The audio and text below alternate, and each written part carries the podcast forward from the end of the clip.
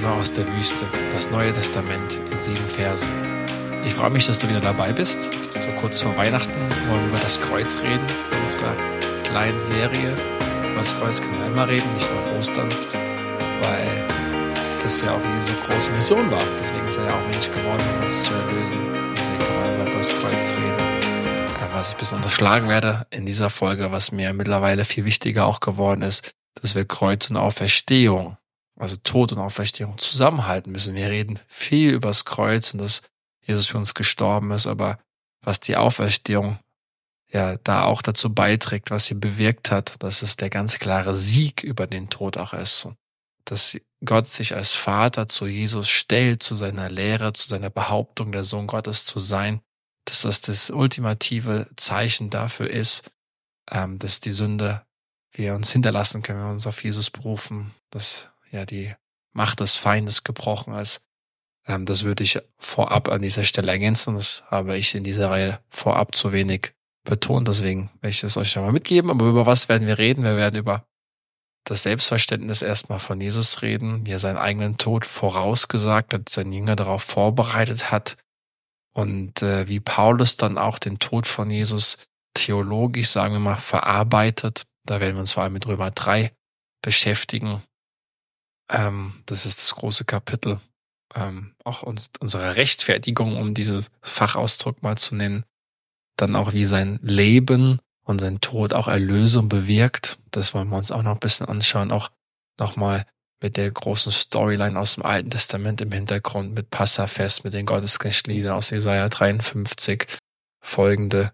Genau, ähm, das steht im Hintergrund. Und dann wollen wir noch auf Römer 8 zu sprechen kommen, das wird so ein bisschen der Fahrplan sein. Und dann hinten raus, dass auch, ja, wie das Kreuz auch unsere christliche Identität bildet und auch ist. Ja, dass gerade die Schwachheit etwas ist, das zu unserem christlichen Weg dazugehört und das äh, auch wir zur Herrlichkeit nur durch das Leid kommen. Da wollen wir uns auch nochmal kurz vertiefen, wo es dann praktischer wird, wo es darum geht, ähm, unser tägliches Kreuz ja auf uns zu nehmen, was ja auch ein Prozess ist von unserer Nachfolge, ähm, sich selbst zu verleugnen, um es ganz konkret nochmal zu benennen, dass Jesus in uns lebt, dass wir nicht mehr leben. Galater 2,20. Also das sind so paar äh, vorbereitende Verse. Wenn ihr mitlesen wollt, dann wollen wir am Ende auch wieder die Schritte ins Leben machen. Also ihr dürft gespannt sein. Ich freue mich auf diese Einheit und wünsche euch ganz viel Segen beim Zuhören, dass euch Gott berührt, euch Sachen wichtig werden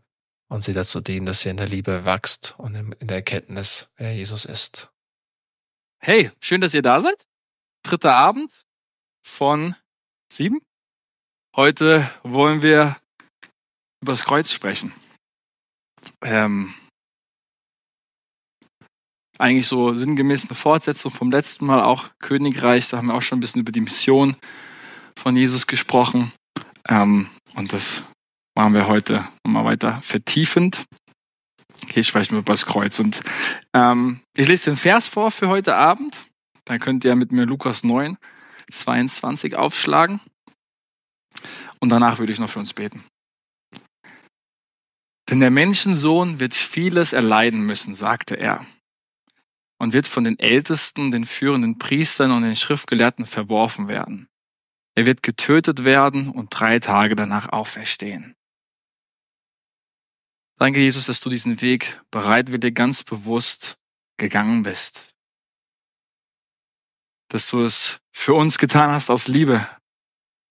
Dass du uns dadurch erlöst hast, freigekauft hast. Und ich bete für diesen Abend, dass uns das neu aufgeht, was das bedeutet.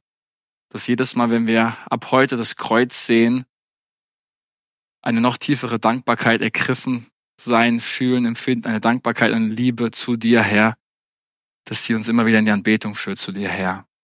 Ich bete dafür, dass du die nötige Aufmerksamkeit und Konzentration schenkst, das vertiefen willst, Geist Gottes in jedem, in jedem einzelnen Leben, was zu vertiefen gilt, weiter zu denken und dass wir in der Erkenntnis, wer du bist, gemeinsam wachsen dürfen, auch an diesem Abend. Das beten wir in deinem Namen, Jesus. Wir sagen zusammen Amen. Amen. Eine kleine Frage für den Einstieg. Was löst das Kreuz für Gefühle in euch aus? Ihr könnt auch gerne mal bei uns hier ins Kreuz schauen oben. Äh, Was sind erste Gefühle, Gedanken, die euch kommen, wenn ihr das Kreuz anschaut? Da dürft ihr kurz mal ein bisschen erwidern. Einfach reinrufen gerne. Schmerz.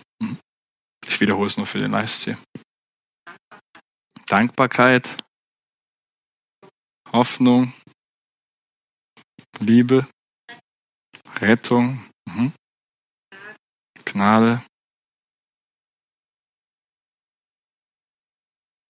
Gänsehaut, mhm. Vergebung. Ja, wow. Kraft. Ich glaube, jetzt haben wir alle typischen christlichen Begriffe bald durch, gell? wenn wir über unsere Gefühle und das Kreuz sprechen. Voll gut. Ähm, zwei, drei Worte waren nicht dabei, die höchstwahrscheinlich die Jünger und auch die Autoren des Neuen Testaments empfunden haben. Und das hat damit zu tun, dass wir, warum wir das nicht mehr so fühlen, ist, dass wir immun geworden sind dagegen. Dass wir eigentlich immun geworden sind gegen das große Drama, für das das Kreuz eigentlich steht. Wir tragen Kreuz heute oft als, als Kettenschmuck, wenn nicht, ob einer heute eins anhat. Ja, ähm, es gibt auch solche Handschmeichler, ja, so kleine Kreuz und vieles, vieles mehr. Ähm, aber wir haben so ein bisschen die Tragödie des Kreuzes verdrängt oder haben uns daran gewöhnt. Weil eigentlich steht das Kreuz in erster Linie erstmal für Grausamkeit, Gewalt. Also ein, ein, ein Schock, ein Schockmoment war das, ja. Ähm, und wir gehen ja, das habe ich euch letztes Mal so ein bisschen mit konfrontiert, schnell da, dazu, wenn wir über die Mission Jesu reden, dass wir direkt immer wieder zum Kreuz kommen. Und das habe ich ja versucht, ein bisschen zu korrigieren und zu sagen, das Kreuz war nicht das Zentrum von Jesu Dienst und Botschaft, sondern das Reich Gottes war das Zentrum. Keiner der Jünger glaubte damals, dass das Kreuz das Zentrum von Jesu Botschaft und Mission war. Keiner. Und immer wenn Jesus darüber gesprochen haben, haben die es nicht verstanden und waren irritiert. Was meint Jesus denn damit? Und dann gibt es eine Stelle in Markus 8, da will Petrus Jesus das endlich mal ausreden. Ja, Jesus, jetzt hört er mal sinngemäß auf, mit die ganze Zeit von deinem Tod und Leiden zu reden. Muss doch nicht sein. Und wie reagiert dann Jesus eigentlich in diese Situation? Er sieht in diesem Versuch, das ihm auszureden, den Satan am Werk und sagt, weich von mir, geh zurück. Also sehr heftige Reaktion. Und wie wir auch schon in den ersten Abend so ein bisschen erkundet haben, die wirkliche Bedeutung des Kreuzes und der Auferstehung erschloss sich den Jüngern erst nachdem Jesus auferstanden worden ist, als dem, ja, dem Gekreuzigten, dem Auferstandenen selbst begegnet sind. Und dann erkannten sie erst, dass das Kreuz ein Teil vom Heilsplan war. Johannes hält es am Anfang von seinem Evangelium fest, Johannes 2, 22. Da lesen wir später, als Jesus von den Toten auferstanden war, erinnerten sich seine Jünger an diesem Ausspruch und sie glaubten den Vorhersagen der Schrift und dem, was Jesus selbst gesagt hatte. Also später, danach. Bis zu diesem Zeitpunkt war diese ganze Sache, was Tod, Sterben, Leiden anging, wenn Jesus darüber gesprochen haben, hat für die Jünger also voll unverständlich. Aber danach sehen wir, dass es das Kreuz und alles, was damit verbunden ist, gar nicht mehr wegzudenken ist. Aus der frühen Kirche, aus den ersten Christen. Und all das, warum das so gekommen ist, müssen wir erklären. Warum ist das so passiert? Paulus schreibt später im ersten Grund auf 15 ein einer meiner Lieblingskapitel in der Bibel, weil da geht es eigentlich nur um die Auferstehung, was das für uns bedeutet. 1. Korinther 15. Und da heißt es äh, nach, nach Petrus, dass Jesus für unsere Sünden sterben musste nach der Schrift. Und viele ja, Diskussionen drehen sich jetzt darum, was meinte Jesus denn jetzt nach der Schrift? An welche Bibelstelle, Jesus, hast du denn gedacht? Oder hat Petrus an dieser Stelle gedacht, als er hier geschrieben hat, ähm, dass er nach der Schrift sterben musste. Das findet in 1. Korinther 15.3. Und das wollen wir jetzt ein bisschen erkunden und aufrollen. der Tod des Messias. Ist so ein bisschen die erste Rubrik für heute Abend. Also wir haben bisher gelernt und festgehalten, dass Jesus das damalige gängige Verständnis, die Vorstellung, was der Messias ist und was er tut, völlig auf den Kopf gestellt hat. Jesus hat versucht, diesen Begriff des Messias ganz neu zu füllen und zu definieren und ganz bewusst abzugrenzen von den nationalen politischen Strömungen seiner Zeit. Und dann gab es noch eine weitere Sache, die er neu definiert hat. Wir haben schon festgehalten und gelernt, dass in der Zeit Jesu die Hauptaufgabe des Messias war, den Tempel zu reinigen und eine neue Ära einzuleiten für Israel, eine Erneuerung der Nation.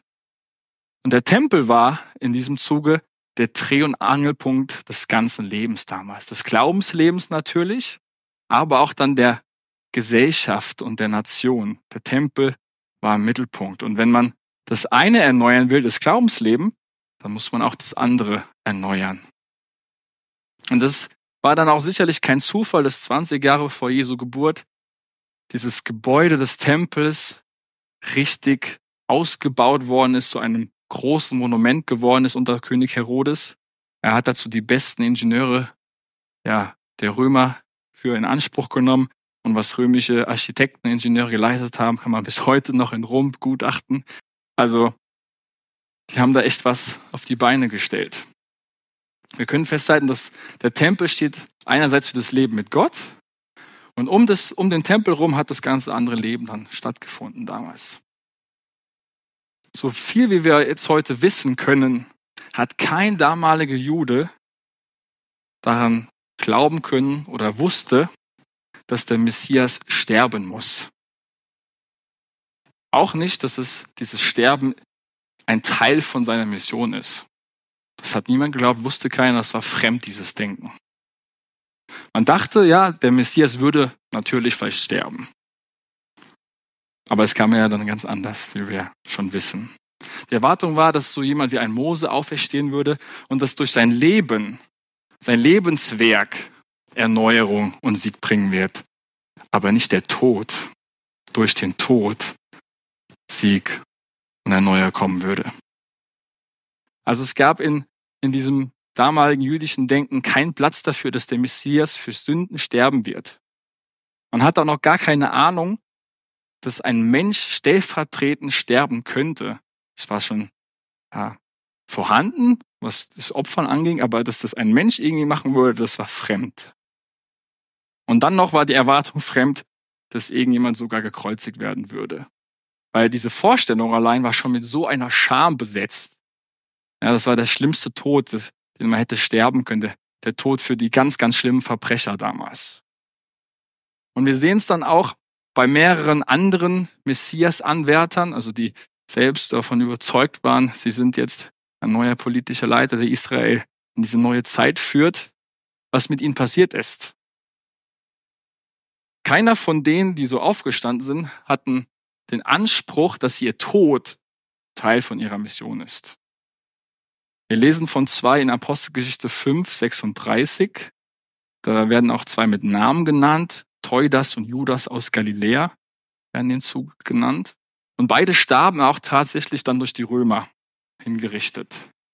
Aber dessen Tod bedeutete dann auch immer das Ende der Bewegung und auch, dass die Nachfolger völlig frustriert nach Hause gegangen sind.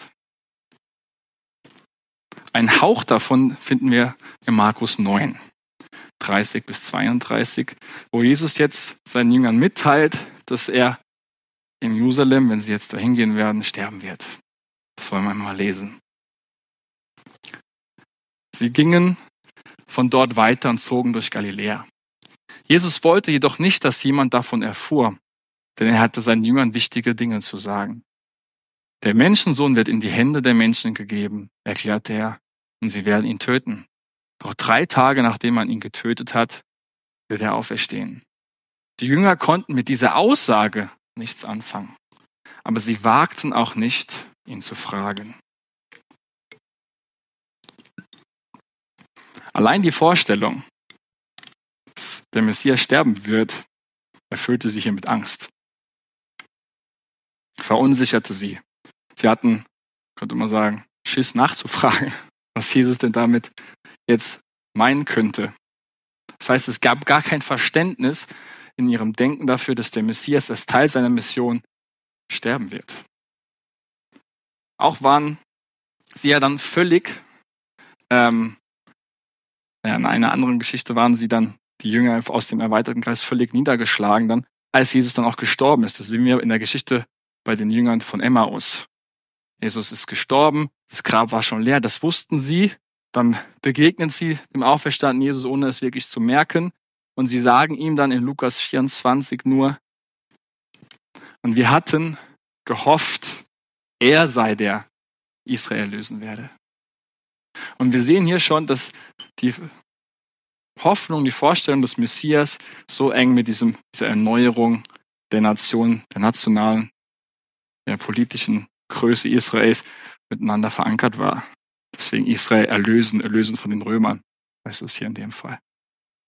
Also ihre Verzweiflung war natürlich auch nachvollziehbar. Ich habe euch schon gesagt, andere Messias-Anwärter, die dann gestorben sind, haben ähnlich reagiert, niedergeschlagen, irritiert, sind nach Hause gegangen. Das sehen wir ja bei Petrus und seinen Kumpanen, die dann fischen gehen. Das gehen in ihrem alten Buch zurück auch irgendwie. Ja, also das ist die Gedankenwelt von damals.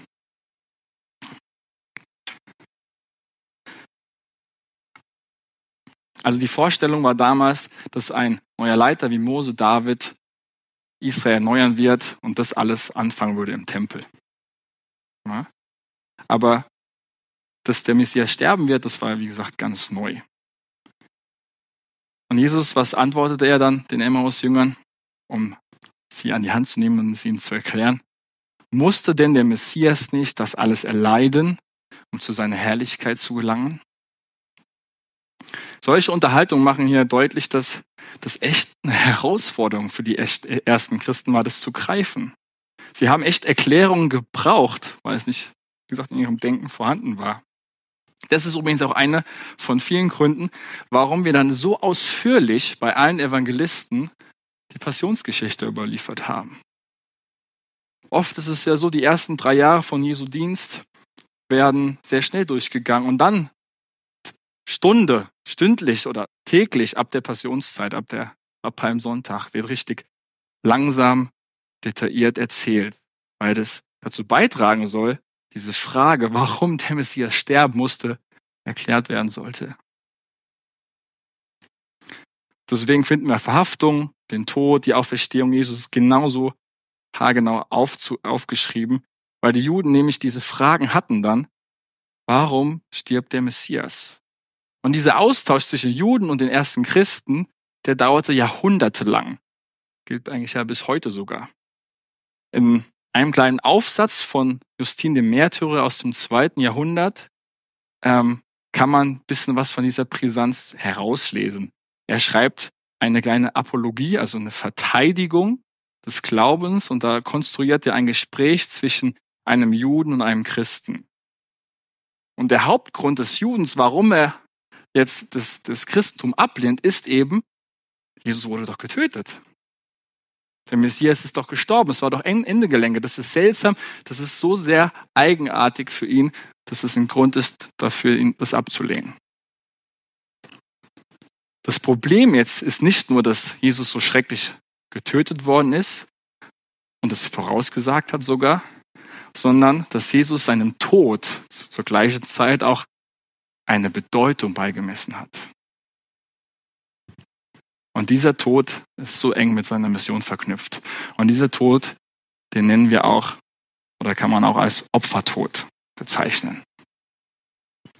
Wir sehen am Anfang von Jesu Lehre und Dienst immer mehr Hinweise, dass sich so eine Tragödie am Ende des Lebens von Jesus abzeichnen wird. Er spricht in einer der ersten Gleichnisse von einer Hochzeit und einem Bräutigam. Die Gäste feiern, ausgelassen und dann plötzlich wird der Bräutigam gekidnappt und die Gäste bleiben aufgelöst zurück. Statt Freude ist da nur noch Ernüchterung da. Das sind wir gerade in Markus 2, 19 bis 20. Weiter in Markus 2 finden wir dann die Geschichte, dass Jesus einen Mann heilt und Sünden vergibt und das alles am Sabbat. Und der Gedanke wurde da schon laut am Anfang, Sünden vergeben, das kann doch nur Gott. Wer bist du denn? Blasphemie, Gotteslästerung und die Gemüter waren direkt am Anfang schon ganz erhitzt hier. Weiter geht's, Markus 3, 6, Heilung eines Gelähmten, ähm, eines anderen Gelähmten. Und hier lesen wir am Ende dann der Geschichte, dass schon an diesem Zeitpunkt die Leiter beschlossen haben, Jesus zu beseitigen. Wir sind hier in Markus 3. Ja, direkt am Anfang. Ja. Also es war ziemlich deutlich, wenn Jesus so weitermacht, so herausfordernd, so extrem ist, dann wird es kein gutes Ende nehmen. Ja? Also wenn Jesus nicht nur ja, ein bisschen auf die Bremse klickt, dann wird es zwangsläufig auf so einen Tod hinauslaufen. Und Jesus wusste darum. Wir lesen in drei, an drei Stellen im Markus-Evangelium und in anderen Evangelien auch, dass Jesus dreimal auf seinen Tod hinweiste. Dass Jesus, wenn er nach Jerusalem kommen wird, sterben wird, und zwar durch die damaligen Leiter initiiert. Und in dem Zuge erzählt dann Jesus ein Gleichnis, das seinen Tod zum Zentrum hat. Und das auf dem Weg nach Jerusalem. Das sehen wir Markus 12, 1 bis 9. Kennt ihr wahrscheinlich auch. Das Gleichnis von dem Weinbergbesitzer. Wir lesen es einmal kurz. Nun begann Jesus in Gleichnissen zu ihnen zu reden. Er sagte, ein Mann legte einen Weinberg an, umgab ihn mit einem Zaun hob eine Grube zum Keltern des Weines aus und baute einen Wachturm. Dann verpachtete er den Weinberg und verreiste. Zu der gegebenen Zeit schickte er einen Diener zu den Pächtern, um sich von ihnen seinen Anteil am Ertrag des Weinbergs geben zu lassen. Doch die Pächter packten die Diener, verprügelten ihn und jagten ihn mit leeren Händen fort. Da schickte der Mann einen anderen Diener zu ihnen. Ihm ging es nicht besser. Sie schlugen ihn den Kopf blutig und trieben ihren Spott mit ihm. Danach schickte er einen dritten, den töteten sie. So ging es noch viele anderen. Die einen wurden verprügelt, die anderen umgebracht. Schließlich blieb ihm noch einer, sein geliebter Sohn. Den schickte er zuletzt auch noch zu ihnen, weil er sich sagte, er ist mein Sohn, vor ihm werden sie Achtung haben. Aber die Pächter sagten zueinander, das ist der Erbe. Komm, wir bringen ihn um, dann gehört das Erbe uns. Und sie packten ihn, brachten ihn um und warfen ihn zum Weinberg hinaus. Was wird nun der Besitzer des Weinbergs tun? Er wird kommen und die Pächter umbringen und den Weinberg wird er anderen anvertrauen. Jesus stellt sich natürlich als dieser Sohn hier vor, als Sohn des Weinbergsbesitzers. Und der Sohn wird nicht nur hier einfach verprügelt, wie alle anderen, nein, er wird hier umgebracht. Und solche Vorhersagen, dass Jesus sterben wird, sind jetzt nicht so spektakulär, wie sie für uns jetzt heute klingen, weil damals musste man damit einfach rechnen. Jeder Prophet wusste, wenn er jetzt gegen die Elite schießt, meckert und ja, Sünde überführt, das wird natürlich auf ihn zurückfallen. Ja, mit, mit Gewalt, mit Leid oder sogar letztlich dann mit dem eigenen Tod musste man rechnen. Also das scheint hier eigentlich erstmal eine ganz logische Vorhersage von Jesus zu sein. Wenn ich jetzt ins Machtzentrum nach Jerusalem komme, weiter mein Ding durchziehe, dann wollen die mich letztlich beseitigen. Und wenn das alles so klar ist, dann ist das hier eigentlich keine besondere Geschichte, dann ist das eine Geschichte wie jede andere auch damals. Aber Jesus macht in seiner Ankündigung nicht nur deutlich, dass er getötet wird, sondern dass er getötet wird und trotzdem der Messias ist. Und das war völlig unerwartet damals. Und hier ist noch viel, viel mehr jetzt zu entdecken. Bleib bei mir. Jesus dachte nämlich nicht von sich, dass er ein Märtyrer ist. Was ist ein Märtyrer? Ein Märtyrer stirbt für seine Sache, für sein Anliegen. Und wenn er stirbt, werden dadurch seine Ziele durch die Gegner, die ihn umbringen, vereitelt. Also sein Ziel wird nicht verwirklicht. Doch Jesus dachte ja gerade, dass sein Tod ein höheres Ziel, einen größeren Zweck hat. Und er sagt sogar, dass ein, sein Tod so sehr das Zentrum seiner Mission ist, dass das gar nicht wegzudenken ist. In Jerusalem wird Jesus sterben und das war Teil seiner messianischen Mission, lernen wir hier. Inmitten eines ganz ja, weltlichen äh, Gesprächs zwischen Jakobus und Johannes, wer jetzt der Größte sei, sagt Jesus einen ganz, ganz wichtigen Vers in Markus 10, 45. Es ist sogar der wichtigste Vers in meinen Augen vom ganzen Markus-Evangelium.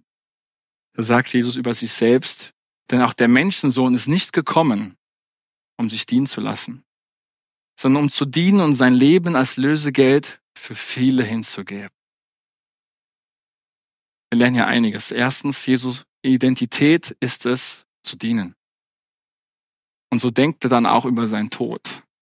Sein Tod ist ein Dienst. Nicht das Ende ist sein Tod, sondern es ist erst der Anfang. Und das wichtige Wort in diesem Vers ist das Lösegeld. Lösegeld. Und der Begriff meint, dass ein gewisser Betrag bezahlt wird, um einen Gefangenen, um einen Sklaven zu befreien. Und Jesus sagt, mein Tod wird bewirken, dass Gefangene befreit werden.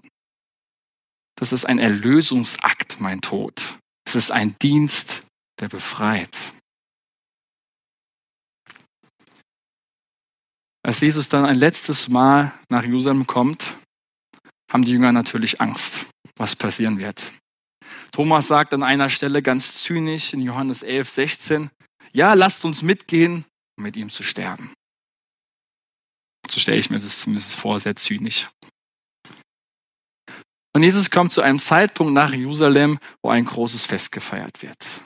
Das Passafest.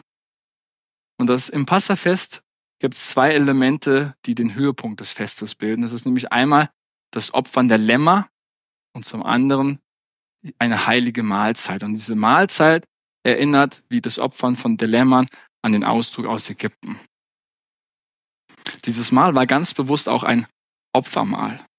Jetzt kommt dieser Begriff das erste Mal. Ein Opfermahl nämlich, man aß das Fleisch, das im Tempel geopfert worden ist.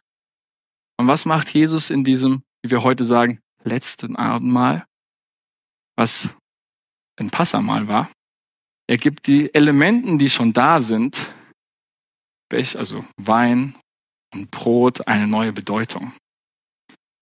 Er bricht das Brot, nimmt den Wein und teilt es aus und verknüpft diese beiden Elemente mit seinem Tod. Markus 14 ist es noch nachzulesen.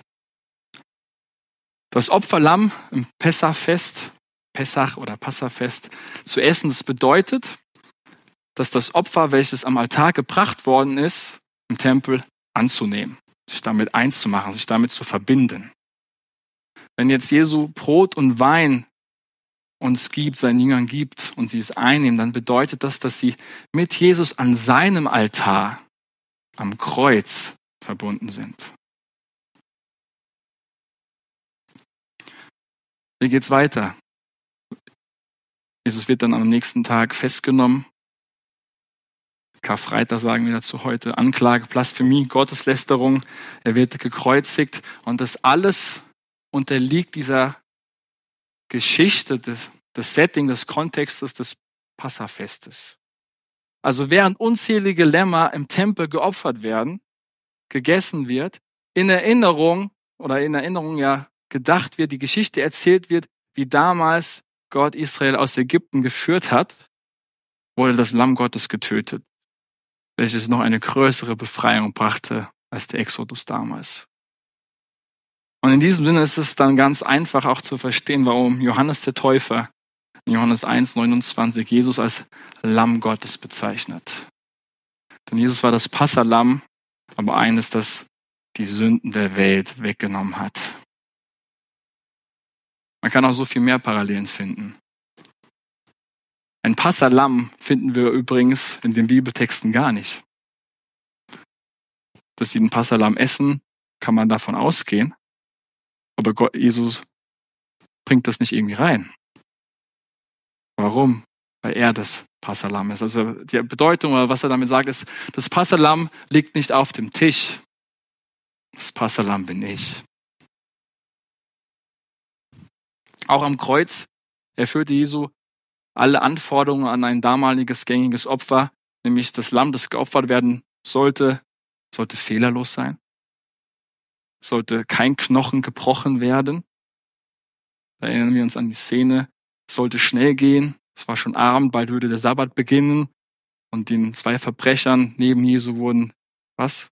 Die Knochen gebrochen, dass der Tod schneller eintritt. Und bei Jesus hat man schon festgestellt, hey, er ist eigentlich schon gestorben.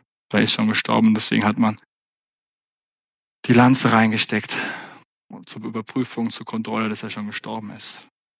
Also Jesus erfordert oder Anforderungen, erfüllt alle Anforderungen für ein ganz normales, gängiges, gültiges Opfer im Tempel.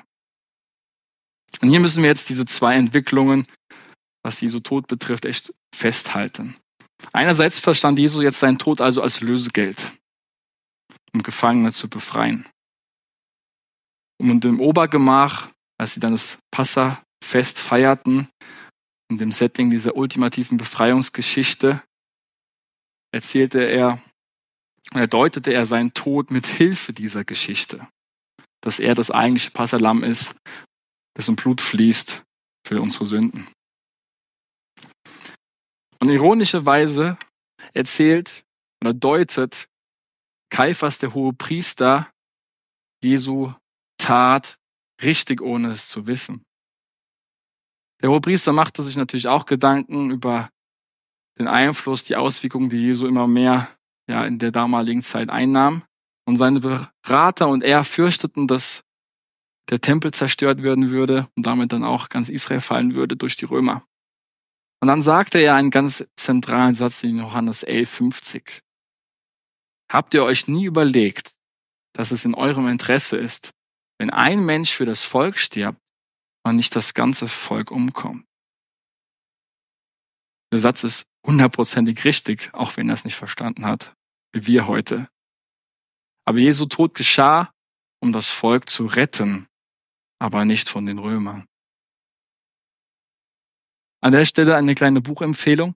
Wenn ihr mehr wissen wollt über die ganzen jüdischen Feste und wie Jesu sie erfüllt und was man wissen muss, ist letztes Jahr ein ganz tolles Buch herausgekommen von einem Marburger Theologen, die verborgene Theologie der Evangelien die jüdischen Feste als Schlüssel zur Botschaft Jesu. Sehr erhellend, sehr erweiternd und auch gerade was das Thema mit Passafest und ähm, Abendmahl zusammenhängt, kann man hier ein bisschen ja, erkunden.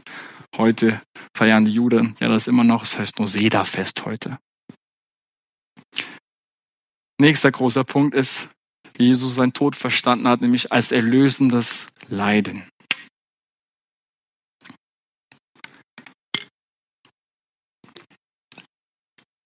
Also wir haben jetzt gerade gesehen, Jesus verstand seinen eigenen Tod als Bestandteil seiner Mission. Kann sogar so weit gehen und zu sagen, dass das der göttliche Plan war. Es wirkten nicht irgendwelche menschlichen Kräfte, die versuchten mit Gewalt ihn aufzuhalten, sondern wir sehen, dass es göttlich beabsichtigt war. Es stand ein Heilsplan dahinter. Und Jesus sagte das auch selber in Markus 8, 31 der Menschensohn müsse viel erleiden. Und Johannes macht es noch deutlicher in Johannes 10, wenn Jesus selbst sagt, dass der Hirte sein Leben gibt für seine Schafe. Und dass dieser Auftrag er vom Vater erhalten hat, auch in Johannes 10. Und dieser Grundgedanke hier, den finden wir bereits im Alten Testament in Jesaja ganz dominant. Mitten im Buch von Jesaja finden wir eine ganz seltsame Gestalt beschrieben, dessen Leid irgendwie mit Erlösung verbunden ist. Diese Person wird beschrieben als gesalbt, als berufen und auch in Jesaja 52, 53, dass diese Person Schwierigkeiten bekommen wird. Dass diese Person verunstaltet, verachtet und verworfen wird. Dass diese Person unheimlich viel Leid erträgt und letztlich wie ein Lamm geschlachtet wird. Und der Kontext damals von Jesaja war, dass Israel sich ja im Exil in Babylon befand. Und der Gedanke von Jesaja im ganzen Buch ist, dass dieses Exil jetzt bald endlich zum Ende kommen wird. Und in der jüdischen Tradition hat man diese, diese Texte, die auch Gottesknechtlieder genannt werden, davon gibt's vier in Jesaja, hat man so verstanden, dass das keine Person ist, sondern dass damit stellvertretend, also mit dieser Person das ganze Volk gemeint ist das Kollektiv, die Gemeinschaft. Und der Gedanke war, vom Exil her komme, dass durch das Leid, das Israel dort erfährt, Erlösung in die Welt kommt und dass sie praktisch geopfert werden auf dem babylonischen Tempel als Wiedergutmachung zur Vergebung der Sünden. Das heißt, dieser Gedanke war auch hier schon da, dass das Leid, dass durch das Leid Gott rettet, dass durch das Leid Gott zu seinem Willen kommt. Das heißt, Verlust und Leid finden wir schon als Weg zur Erlösung. Leid, welches Erlösung bringt. Und in diesem Sinne hier, in diesem Kontext, ist Leid also eingewoben in eine große Geschichte, eingewoben mit einem Sinn. Es hat einen Zweck, es ist zielgerichtet, es ist nicht wahllos. Israels Leiden im Exil war nicht sinnlos, sondern zielgerichtet. Es war, es stand etwas Größeres dahinter. Es war auf etwas Größeres bezogen. Ich bleib kurz hier stehen und mal versuche mal ein, zwei Sätze zum Thema Leid heute zu sagen. In aller Kürze. Ich hoffe, ihr verzeiht mir, wenn das nicht dem gerecht wird, diesem großen Thema. Wir lesen in Römer 8, dass allen, die Gott lieben, alle Dinge zum Besten dienen werden. Einer meiner Dozenten hat früher immer gesagt, ähm, das ist sehr weises Leid am Ende des Lebens erst zu bewerten und nicht mittendrin. Also mit einer, aus, äh, mit einer Perspektive in den Rückspiegel. Weil, dass man dann gesehen und erlebt hat, was Gott damit gemacht hat. Und das, der größte Beweis, was Gott mit Leid machen kann, ist ja gerade das Kreuz. Das gewaltsamste Symbol, die gewaltsame Hinrichtung der damaligen Zeit hat Gott zu etwas benutzt, was uns heute immer noch zugute kommt. Und das ist übrigens auch eine Lehre, die wir im Hiob sehen, dass wir Leid erst am Ende bewerten sollten. Und nur weil dir kein Grund einfällt, warum dein Leiden vielleicht Sinn machen könnte, ich sage ganz bloß könnte, heißt es nicht, dass es ihn nicht gibt heißt das nicht, dass du ihn greifen kannst. Weil Gott, Gottes Wege, das ist, glaube ich, auch in Jesaja, sind so viel größer, so viel weiter. Er hat den Überblick, wenn nicht. Nur ein, zwei kleine Gedanken zu diesem Thema, den, das wir hier aus Jesaja vielleicht ableiten können für uns heute. Wir sehen also bei Jesus, um zurückzukommen, Jesus nimmt dieses Konzept dieser Gottesknechtlieder und wendete sich auf sich selbst an. Der Knecht des Herrn ist nicht länger Israel, sondern Jesus. Jesus wird verworfen. Jesus wird verunstaltet. Jesus wird geschlachtet wie ein Lamm. Er ist das Opfer für unsere Sünden.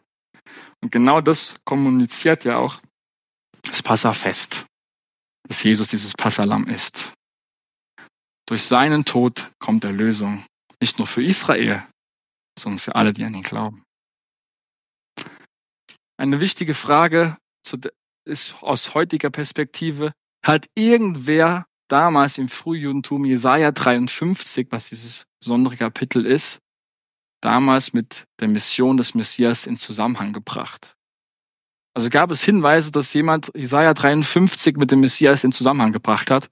Und die Antwort ist nein. Wissen wir bis heute nicht. Können wir nicht rekonstruieren. Aber was wir haben, lässt uns eher Nein sagen. Aber wenn man jetzt Jesaja 53 aufmerksam liest, macht das gerne mal bitte zu Hause, dann kann man die Parallelen zu Jesu Geschichte nicht übersehen. Das Kreuz ist das neue Babylon und das Passafest der Rahmen, um das Kreuz zu verstehen. Und das große Geschenk dabei ist diese Stellvertretung, dass Jesus den Platz des Volkes einnimmt, ihren Platz, ihre Mission für sie erfüllt. Dass er sein Leben gibt für unseres. Und er verbrachte das, er verbrachte das, was Israel eigentlich hätte tun sollen, was ihre Mission war. Aber sie schafften es so nicht. Und deswegen kam Jesus und er hat es geschafft. Durch ihn kam Wiederherstellung für das Volk und Erlösung der Sünden.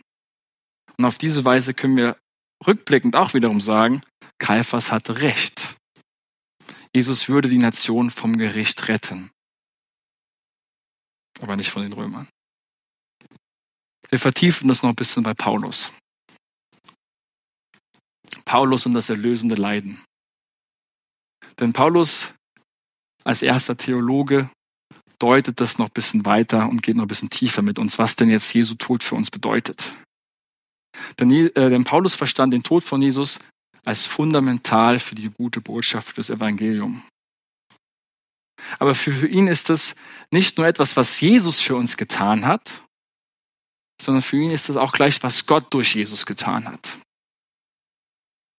Also Jesus hat eine Rolle, Gott hat eine Rolle. Und das lesen wir zum ersten Mal in Römer 5, Vers 8. Gott hingegen beweist uns seine Liebe dadurch, dass Christus für uns starb, als wir noch Sünder waren. Ich will euch darauf hinweisen, am Anfang steht Gott, der Ausführung des Christus. Also das, was Christus für uns tut, dahinter, identisch, gleichzusetzen, steht auch Gott. Das Kreuz zeigt, wie sehr Gott auf unserer Seite steht. Römer 8, 31. Was können wir jetzt noch sagen, nachdem wir uns das alles vor Augen gehalten haben? Gott ist für uns. Wer kann uns noch etwas anhaben?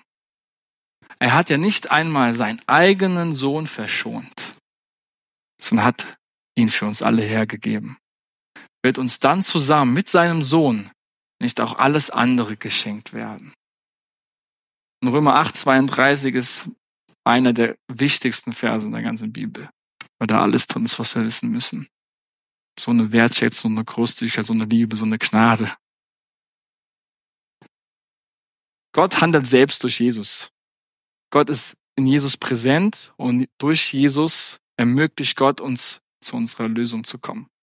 Korinther 2, 5, 18 setzt Paulus auch nochmal das Werk Jesu am Kreuz mit Gottes Werk gleich. Also, dass das nicht getrennt voneinander geschieht, sondern dass es Gott und Jesus einzeln. Das alles ist Gottes Werk. Er hat uns durch Christus mit sich selbst versöhnt und hat uns den Dienst der Versöhnung übertragen. Ja, in der Person von Christus hat Gott die Welt mit sich versöhnt. Von Christus, in der Person von Christus hat Gott hier wieder sodass er den Menschen ihre Verfehlungen nicht anrechnet. Und uns hat er die Aufgabe anvertraut, diese Verkündigungsbotschaft zu verkünden. Das Kreuz ist sowohl ein Geschenk der Gnade Jesu, aber auch ein Geschenk der Gnade Gottes. Gott erlöst die Welt durch und mittels Jesus. Und Paulus, wenn er immer wieder zum Kreuz kommt, das, was Jesus für uns getan hat, dann bedient er sich einer ganz besonderen Sprache der Sprache, die aus dem Tempel stammt und immer mit Opfer zu tun hat. Wir lesen immer wieder, wie freudig er über das Blut Jesu redet, das Blut Christi. Denn gerade dieses Vergießen des Opfertierblutes im Tempel erwirkte ja Erlösung und so. Das bringt Paulus immer wieder dazu, auch über das Blut Jesu zu reden. Er sagt zum Beispiel im Römer 5, 9, dass wir durch das Blut gerecht gesprochen sind oder dass wir durch Jesu Blut Erlösung erfahren. Aber die wichtigste Stelle dazu ist in Römer 3, 24, 26 zu finden, wo er auch wieder auf diese Sprache Bezug nimmt und wohl zu dem wichtigsten Kerngedanken kommt, wenn wir über das Kreuz sprechen.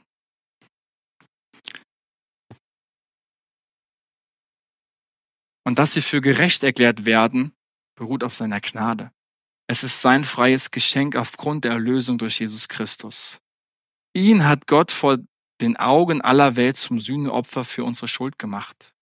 Durch sein Blut, das er vergossen hat, ist die Sühne geschehen und durch den Glauben kommt sie uns zugute. Damit hat Gott unter Beweis gestellt, dass er gerecht gehandelt hatte, als er die bis dahin begangenen Verfehlungen der Menschen ungestraft ließ. Wenn er Nachsicht übte, geschah das im Hinblick auf das Sühnopfer Jesu. Durch dieses hat er jetzt in unserer Zeit seine Gerechtigkeit unter Beweis gestellt. Er hat gezeigt, dass er gerecht ist, wenn er den für gerecht erklärt, der sein ganzes Vertrauen auf Jesus setzt. Es gibt wohl kaum einen Vers, über den so viel geschrieben worden ist von Theologen in der Kirchengeschichte wie dieser Vers.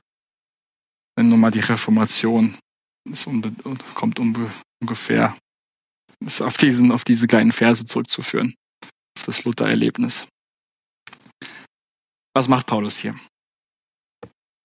Paulus führt vorher, wenn man vorher Römer 3 liest, erstmal auf, was Sünde alles ist, was Sünde bewirkt hat, dass wir Menschen mit Sünde infiziert sind, dass wir korrumpiert sind und alles um uns herum auch.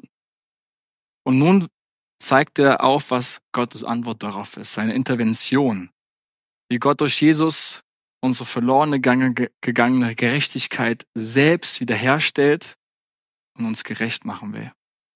Und dabei gebraucht Paulus hier das Wort des Sühneopfers. Hilasterion heißt es hier im Griechischen. Und dieses Wort stammt aus dem Opferkult, aus dem Buch des Levitikus. Levitikus 1,7 wird es andauernd verwendet. Manche Übersetzungen dieser Verse verstehen das Opfer jetzt hier darauf bezogen, dass das Opfer ge, ja, gebracht wird aufgrund der Strafe der Sünde. Andere Übersetzungen machen eher deutlich, dass es hierbei um die Besänftigung des Zorn Gottes geht. Also auf der einen Seite sehen wir mehr die Versöhnung und Wiederherstellung der Beziehung als Schwerpunkt und auf der anderen Seite geht es mehr um das Wegnehmen der Strafe. Das ist natürlich beides richtig. Es ist nicht beides gemacht. Aber dieses Wort kommt noch an einer anderen wichtigen Stelle vor und hat eine ganz zentrale Bedeutung. Das Wort ist nämlich das Wort, was in der griechischen Übersetzung des Alten Testaments, der Septuaginta, verwendet wird, um den Sühnedeckel auf der Bundeslade zu beschreiben.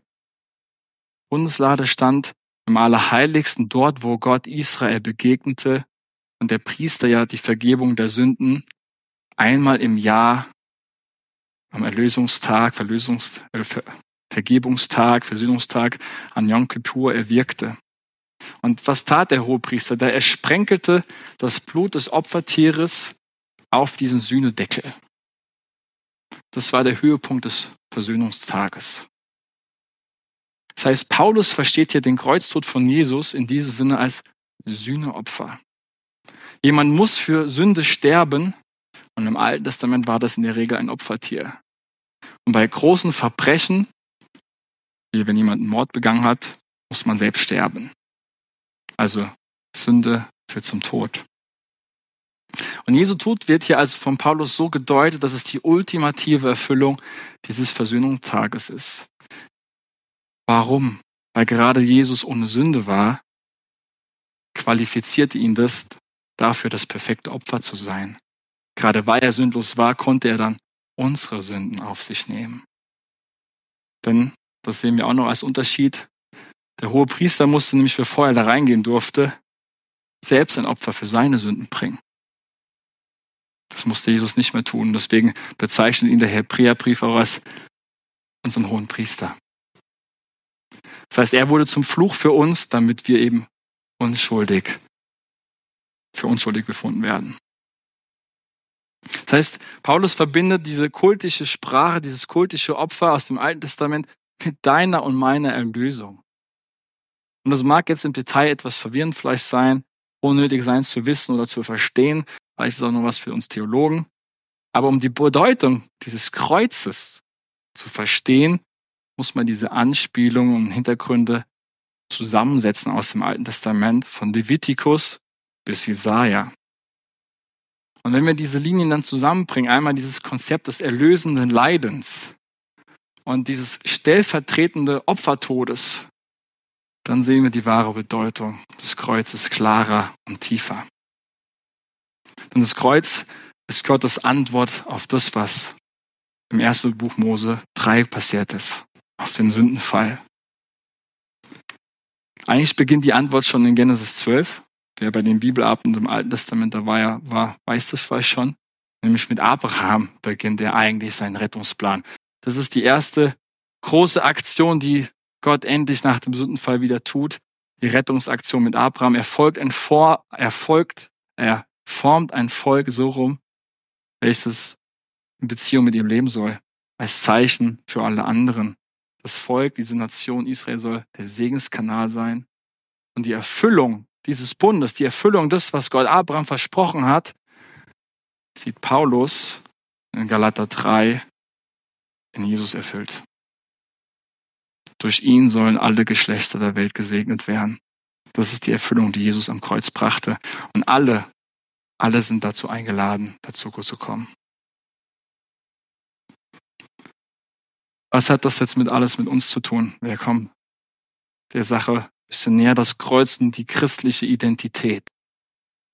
Wir wollen zu Jesus kurz zurückkommen. Markus 8 macht Jesus seinen Jüngern hier deutlich, dass sein Tod zu seiner Mission gehört. So unvorstellbar das auch für sie erstmal war. Aber Jesus sagt hier noch mehr, denn er führt diesen Gedanken des erlösenden Leidens noch weiter und es ist für uns erstmal ein bisschen hart zu schlucken vielleicht. Markus 8, 34 bis 38. Dann rief Jesus die Volksmenge samt seinen Jüngern zu sich und sagte, wenn jemand mein Jünger sein will, muss er sich selbst verleugnen, sein Kreuz auf sich nehmen und mir nachfolgen. Denn wer sein Leben retten will, wird es verlieren. Wer aber sein Leben um meinetwillen und um des Evangeliums willen verliert, wird es retten. Was nützt es einem Menschen, die ganze Welt zu gewinnen, wenn er selbst dabei unheilbar Schaden nimmt? Denn was könnte ein Mensch als Gegenwert für sein Leben geben? Wer in dieser von Gott abgefallenen und sündigen Zeit nicht zu mir in meinen Worten steht, zu dem wird auch der Menschensohn nicht stehen, wenn er mit den heiligen Engel in der Herrlichkeit seines Vaters kommt.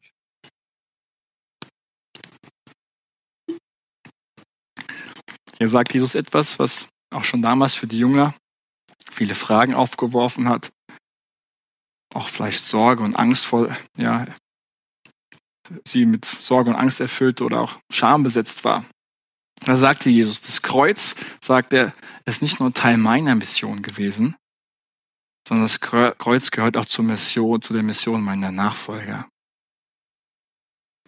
Um klar zu sein, es bedeutet nicht, dass wir mit unserem Kreuztragen etwas ähnlich Großes vollbringen können wie Jesus, also die Sünde der Welt wegzunehmen. Das meint Jesus hier nicht. Aber es bedeutet, dem Kreuz liegt ein Konzept zugrunde, das uns gilt. Eine Idee, die erstmal sehr unangenehm ist. Denn Jesus sagt hier, was bisher niemand gesagt hat. Er sagt, meine Nachfolger sollen auch Kreuze tragen. Das Leben meiner Nachfolger soll auch durch das Kreuz geprägt sein. Was bedeutet das jetzt? Das wollen wir noch mal kurz entpacken. Die, voll, die, die damalige Vorstellung, was ein Messias tun würde, könnte man mit folgenden Schlagworten beschreiben. Sieg, Eroberung, nationales Aufblühen und Aufstieg. Jesu wählte einen anderen Weg. Sein Weg war geprägt von Demut, Verlust, Opfer, Abstieg.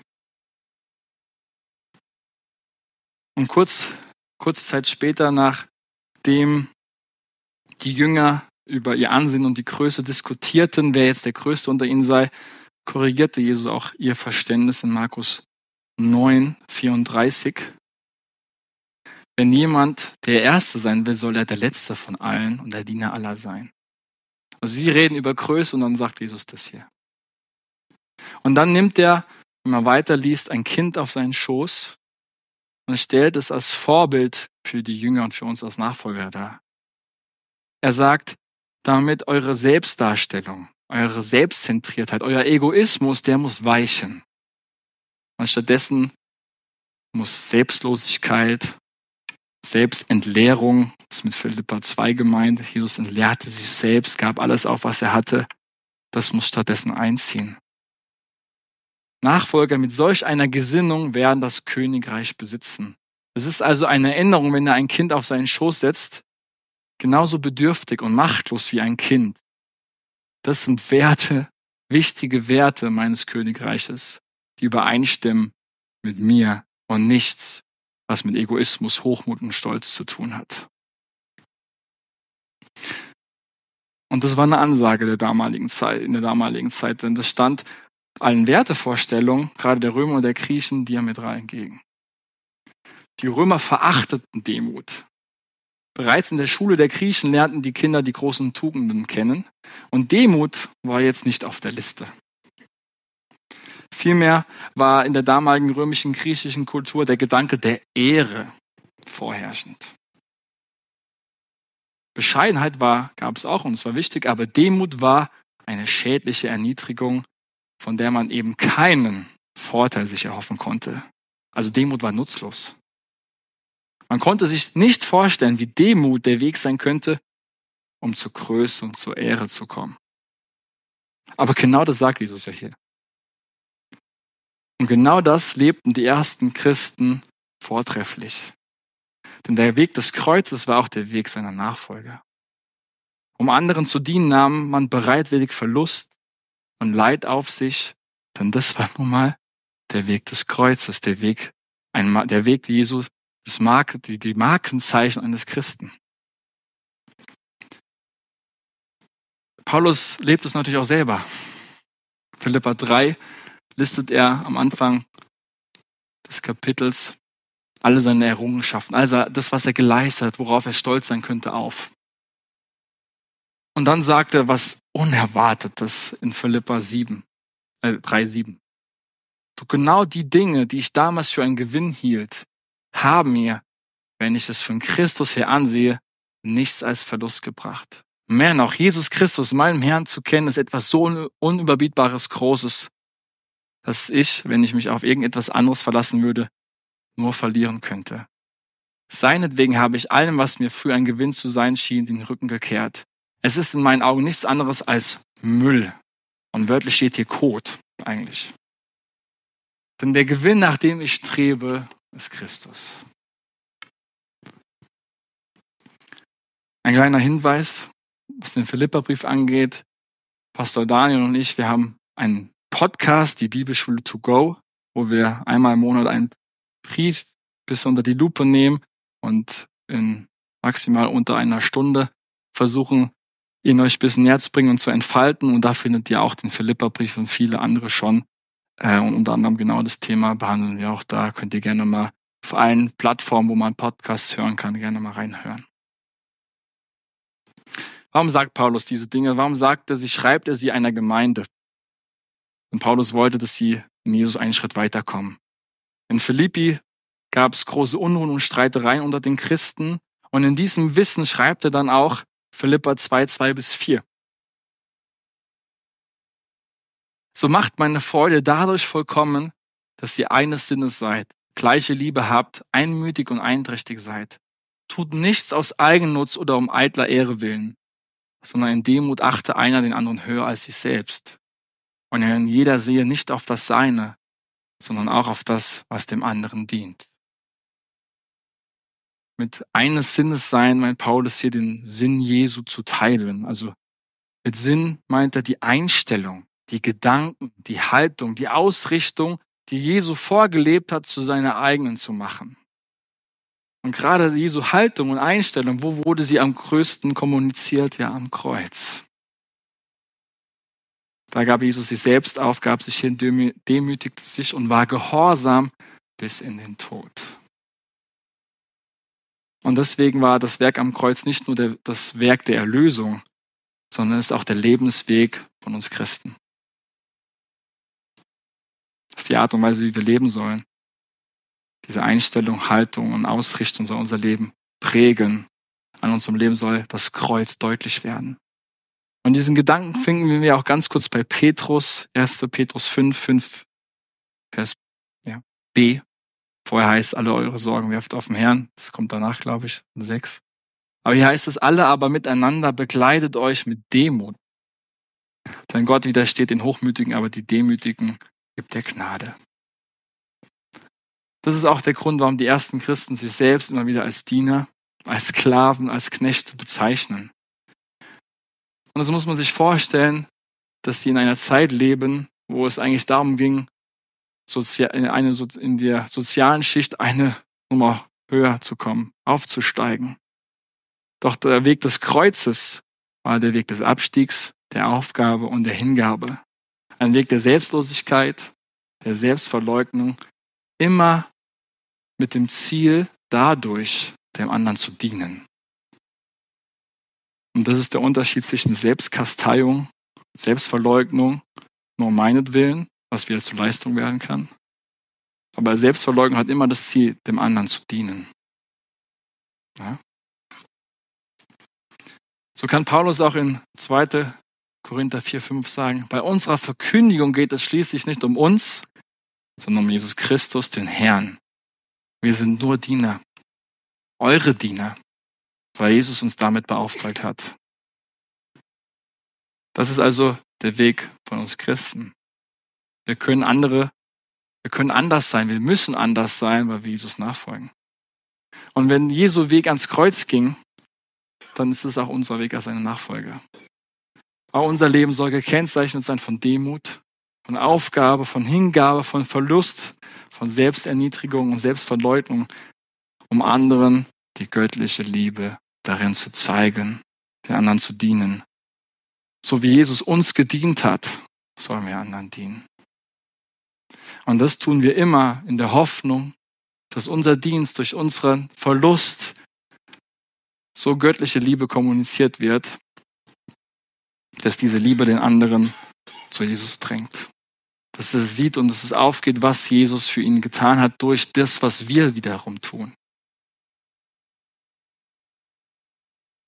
Und das sind wir einfach der Welt schuldig, das zu leben, denn die Welt braucht es so sehr.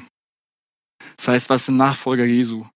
Nachfolger Jesu zeichnen sich dadurch aus, dass sie großzügig den Bedürftigen helfen, ausgestoßene lieben, zu den Menschen gehen, die schwach und machtlos sind, sich für andere einsetzen, die Interessen anderer über seine eigenen stellen, den anderen mehr lieben als sich selbst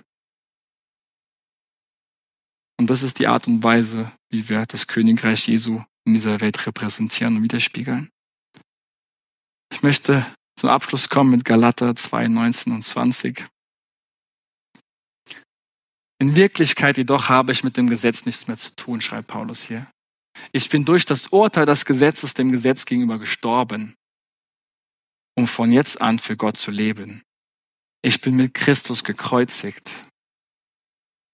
Nicht mehr ich bin es, der lebt, nein, Christus lebt in mir. Und solange ich noch dieses irdische Leben habe, lebe ich im Glauben an den Sohn Gottes, der mir seine Liebe erwiesen und sich selbst für mich hingegeben hat. Hier sehen wir auch wieder diese Gleichsetzung, Identifikation, Jesu Weg des Kreuzes und unserer Weg. Das hat Paulus wie kein anderer, glaube ich, gelebt.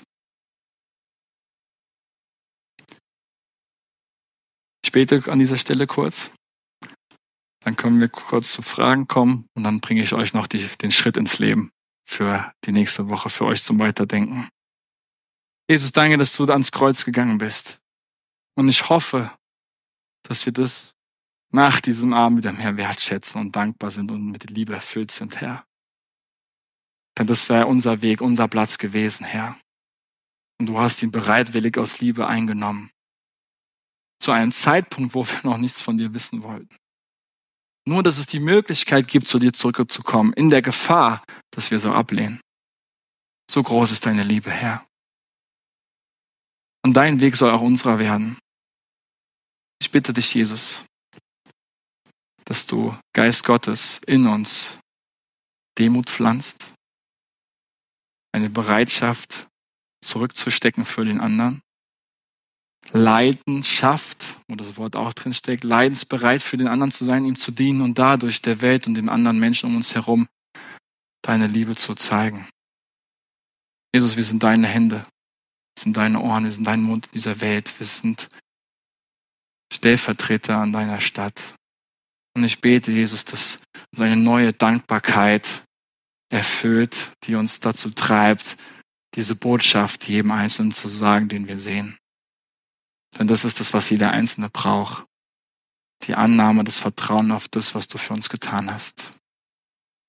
Hilf uns dabei, unser Kreuz täglich auf uns zu nehmen und zu erleben, Herr, wie wir dadurch auch an deiner Herrlichkeit Anteil haben. Dass die Leiden dieser Zeit nicht ins Gewicht fallen, weil wir wissen, was noch kommt. So befähige uns, der mächtige Gott, der Vater, der Sohn und der Geist. In deinem Namen, Jesus, beten wir. Amen.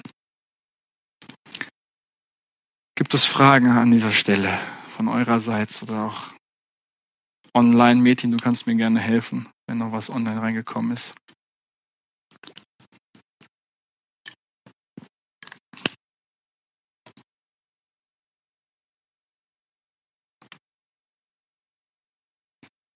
Gut, vielleicht kommt noch gleich was. Gehen wir kurz noch weiter zum Abschluss. Der Schritt ins Lebens. Für euch zum Weiterdenken, für die Gespräche danach, für den Hauskreis Life Group Home, der gerade eingeschaltet ist. Die Dankbarkeit für das Kreuz ist der Motor, der uns antreibt, unser Kreuz täglich auf uns zu nehmen. Und daher mein, mein Gedanke an dich, an euch, sei jeden Tag neu dankbar für das Kreuz. Mach, versuch's mal jeden Tag Danke dafür zu sagen. Hilf dir durch Symbole, Kreuzketten, was weiß ich, was dir hilft, einfach immer wieder Danke dafür zu sagen. Und diese Dankbarkeit wird dann auch etwas in dir verändern und bewegen. Eher zwei herausfordernde Fragen noch. Wie sehr hast du dir Jesu Weg, Einstellung und Haltung schon zu eigen gemacht? Wie kannst du hier vielleicht noch wachsen? Hier habe ich die vier Gs aufgeschrieben, die immer ein guter Anfang sind. Gebet, Gottes Wort, Gemeinschaft und Gehorsam. Wie wir das verinnerlichen können. Gnade. Ja, Gottes Gnade, ist äh, das Thema des nächsten Abends. nee, super können wir gerne mit aufnehmen. Es gibt noch bestimmt noch mehr gute Gs, die wir noch aufnehmen können, außer Gnade. Ja. Wo fordert dich der Weg des Kreuz als dein Weg der Nachfolge heraus? Der erste Schritt in der Nachfolge Jesu besteht in der Einladung zu sterben. Komm und folge mir nach. Es erstmal eine Einladung zu sterben. Der Tod des Egos geht der Fülle des Lebens und der Auferstehung voraus. Wir reden immer gerne über die Auferstehung, und das neue Leben, aber wir vergessen oft, was davor noch kommt. Demut und selbstloser Dienst als Weg zur wahren Größe. Und der letzte Gedanke, noch was Praktisches. Meditiert, reflektiert im Gebet mal die Bedeutung des Kreuzes nach diesem Abend und vielleicht auch ausgehend von Römer 3, 24, 26 wo alles so komprimiert und inhaltsreich ist, wo es sich lohnt, nochmal Stück für Stück, langsam, jedes Wort, jeden Vers darin nochmal durchzukauen im Gebet mit dem Geist Gottes.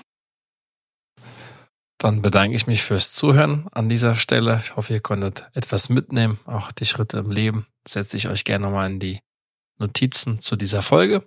Und dann wünsche ich euch an dieser Stelle 22.12. nämlich diese Folge auf auch noch frohe Weihnachten, guten Rutsch ins neue Jahr, dass ihr ein gesegnetes Jahr 2024 habt und ja, daran wächst immer mehr und erkennt, wer Jesus ist und dass ihr immer mehr mit der Liebe erfüllt werdet, die er für euch hat. Oh ja, das ist mein Gebet, mein Wunsch für euch. Wenn es euch ermutigt hat, dann teilt auch gerne diese Folge, sagt es anderen weiter, macht es bekannt und dann bedanke ich mich. Bei Fragen meldet euch gerne bei mir, fabian.umber.fackelträger.de. Träger das Ä mit AE. Dann würde ich versuchen, auch gerne auf eure Fragen noch auf diesem Weg einzugehen. Dann bleibt mir nichts mehr zu sagen, außer vielen Dank und macht's gut bis zum nächsten Mal.